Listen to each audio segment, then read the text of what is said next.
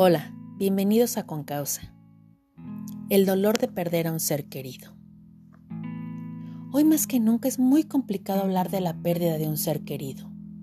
Muchos han experimentado esta situación que los expertos llaman duelos de riesgo.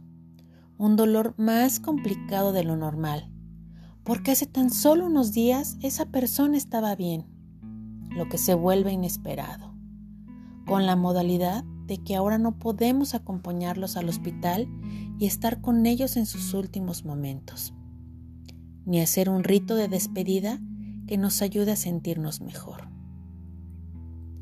Si en condiciones normales no hay palabras que puedan consolar a quien pierde un ser querido, hoy la nueva realidad también ha cambiado la forma en como llevamos nuestro duelo y cómo interactuamos con quien lo padece.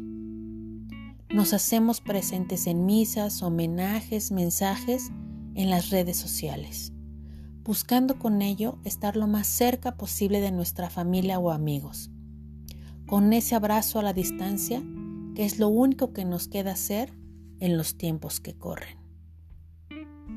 Durante el tiempo de aflicción y durante todo el proceso de duelo, una persona afligida necesita mucho apoyo emocional los familiares, amigos y grupos de apoyo serán la clave para la recuperación, pero sobre todo para la aceptación.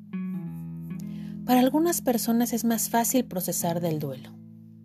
Otras requieren de más tiempo, por lo que no hay una fecha exacta para decir que ya fue suficiente. Sin embargo, cuando ha pasado mucho tiempo y no hay un avance, se considera que se tiene un duelo complicado o un duelo no resuelto.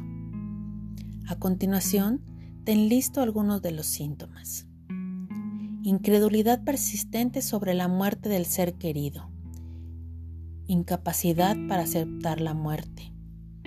Sentir preocupación con el ser querido o por cómo murió.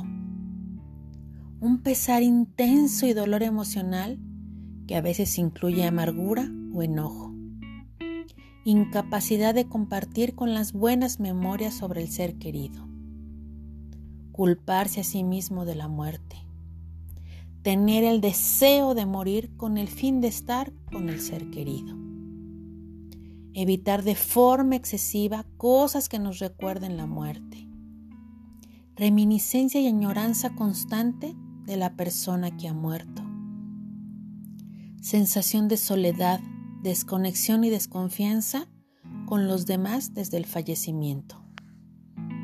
Problemas para mantener el interés en metas o hacer planes en futuro. Pensar que la vida no tiene sentido o sentir un vacío en la vida sin el ser querido.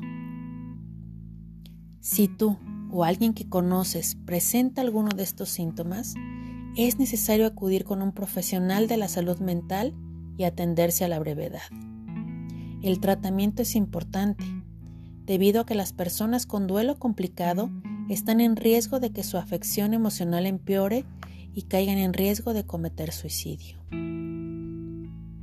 Todos hemos experimentado alguna pérdida en nuestras vidas, en mayor o menor medida.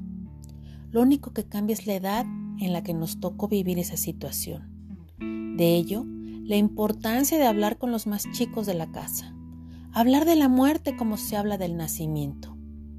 Un tema que debemos de abordar sin tabúes, sin palabras a media, pero sobre todo enseñarles que es válido llorar, extrañar, recordar, siempre y cuando esto no se vuelva un sentimiento negativo permanente.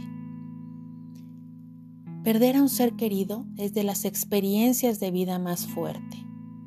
Finalmente ellos se van Muchos dicen que un mejor lugar, pero uno se queda y tiene que aprender a vivir con ese vacío que nos deja esa pérdida. Y ahí es cuando tenemos que utilizar los recursos disponibles, hablar con la familia y amigos, expresar y liberar nuestras emociones, hablar sobre el tema pero sin dolor y preservar los buenos recuerdos, de tal manera que siempre que recuerdes a esa persona, se ilumine una sonrisa en tu boca. En mi experiencia, la muerte de mis padres fue una pérdida muy dolorosa. Éramos muy unidos y aunque van pasando los años, Siempre mi corazón añora el volver a verlos. No sé si esto sea posible, pero por lo menos deja en mí una sensación de esperanza que me inunda el corazón. Con amor para Jorge y Laura.